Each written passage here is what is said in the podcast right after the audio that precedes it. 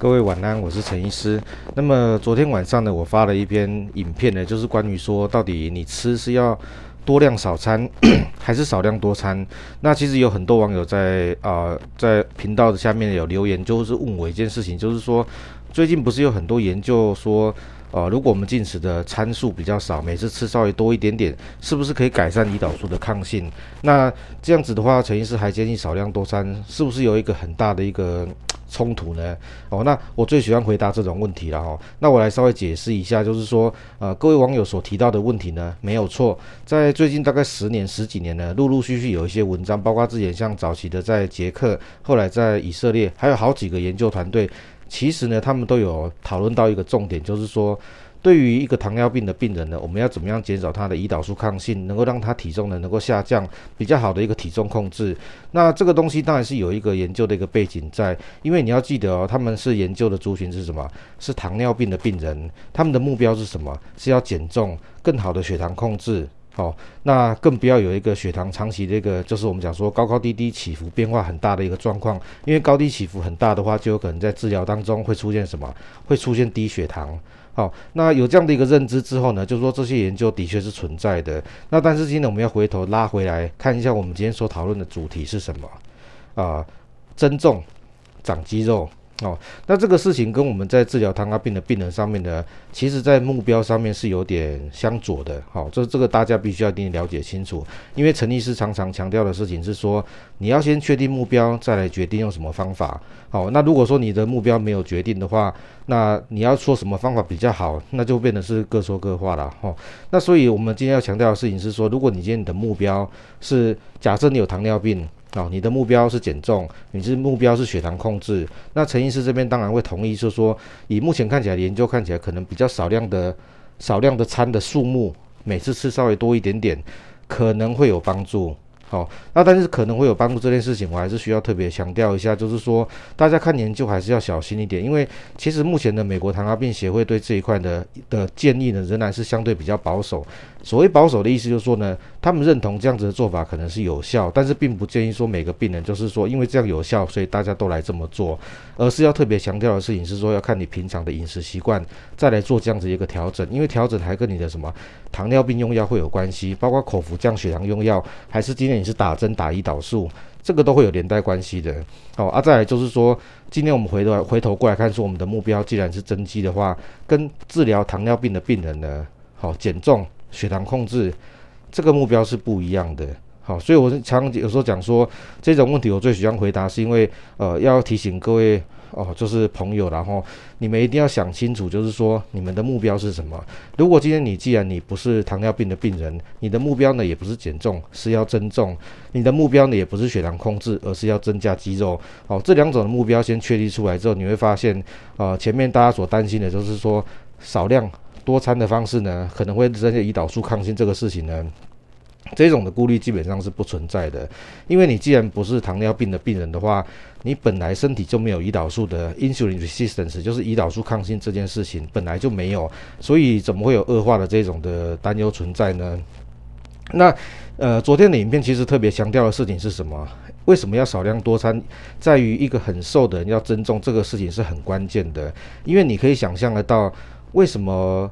多量少餐的体重比较好控制？因为你一次吃不了这么多啊，好，你一次吃不了这么多，那为什么我们在增重的时候，其实我反而会鼓励是要少量多餐的方式。你的胃容积如果没有那么大的情况下，特别是很瘦的人，你根本吃吃不下那么多东西啦。那也因为你胃容积有限制的关系，我们才会知道说为什么糖尿病病人你这样吃会比较好，因为你一次吃不下，就算你吃得下，你消化不了那么多的营养素，所以其实你的真正身体能够摄取的总能量、总热量其实是会下滑的。好，这样这样了解意思嘛？哈，那所以我们今天反而是改成少量多餐之后，你本来不是糖尿病的病人，你需要做增重，需要做增肌，这一种的我们叫胰岛素抗性这个事情的顾虑呢，基本上是不存在的。啊，不存在，这个这个是最重要的一点。那第二点就是刚前面陈医师所讲的胃容积的部分，很瘦的人的胃容量都是小鸟胃，常常吃不了多少东西。你不让他少量多餐，你要增重那是很困难的。所以在如果在你没有办法吃多的情况下，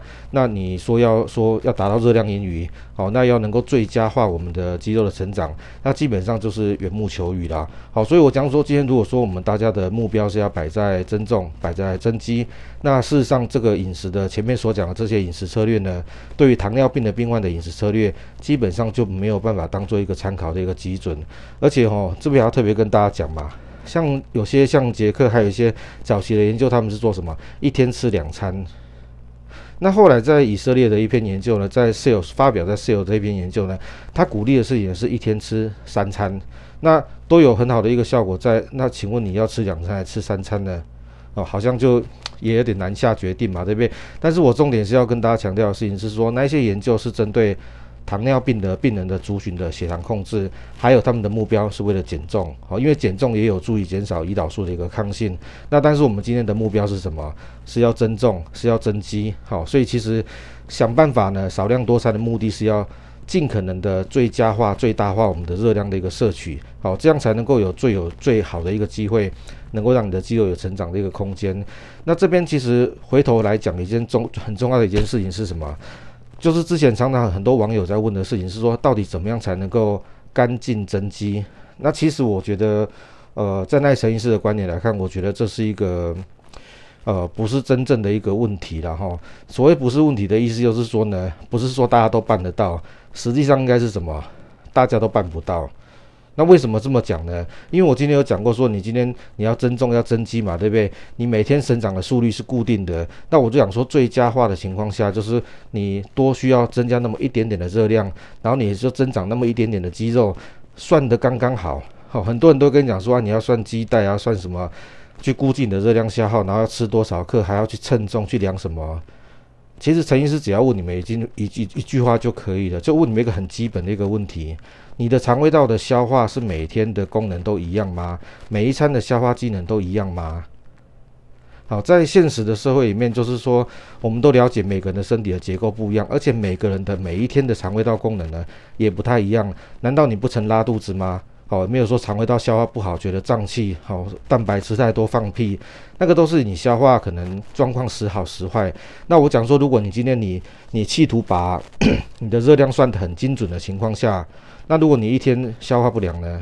你是不是就没有达到热量盈余？那你怎么有办法最佳化我们的肌肉成长的这个效应呢？好，基本上是办不到的。那为了确保肌肉成长的一个我们叫做最佳的一个效应的情况下，最好是把你的热量盈余也许算起来是这样子，可是最好呢，你你吃的量呢，最好是怎么样？最好增加很多，可以确保你在热量时多时少、消化时好时坏的情况下，都一定超过你肌肉成长所需要的额外的热量的一个盈余的部分，这样才能够确保我们的这个一个我们叫增肌的一个效果的最佳化。可是这边会有代价，什么代价？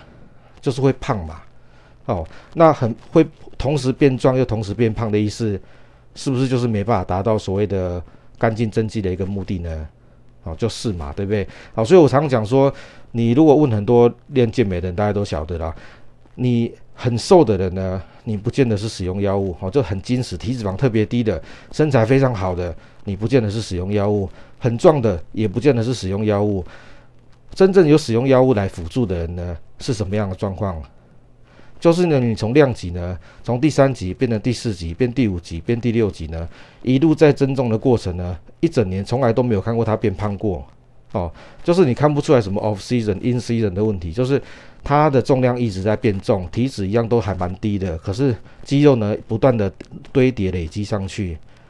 这种的你没有靠药物辅助的话，正常人是办不到。可是这种人他就会告诉你，他这个叫做干净的增肌。那其实我要跟大家讲的事情是说，在呃现实社会，大部分的人呢，大部分人生理机能都办不到这一点。好，所以不要期待干净增肌。哦，比较合理的做法应该是什么？给自己一段时间，比如说三个月，好，适度的一个增重，但是你要容许呢，就是增一点脂肪。接下来的三个月呢，再慢慢的减重减下来，尽量多减一点脂肪，少减一点肌肉。那么在一来一往之间，你最终你可以，也许体重可能没有增加很多，可是你的体组成呢，就有一个大幅的改变。这个才是真正比较有效的一个策略。好，那今天就是跟大家稍微解释一下，因为我相信昨天的一个影片里面，大家应该多多少少都有些误解，因为同时有两三个人也是就在问我我说胰岛素抗性这个事情。好，就跟大家讲一下，你不是糖尿病的病人，你的目标呢也不在减重，我们的目标是在什么？增重、增肌。好，所以策略就是我们的目标不一样，所以策略呢采行的方式就是不一样。好，那么今天就先简单讲到这边，晚安，拜拜。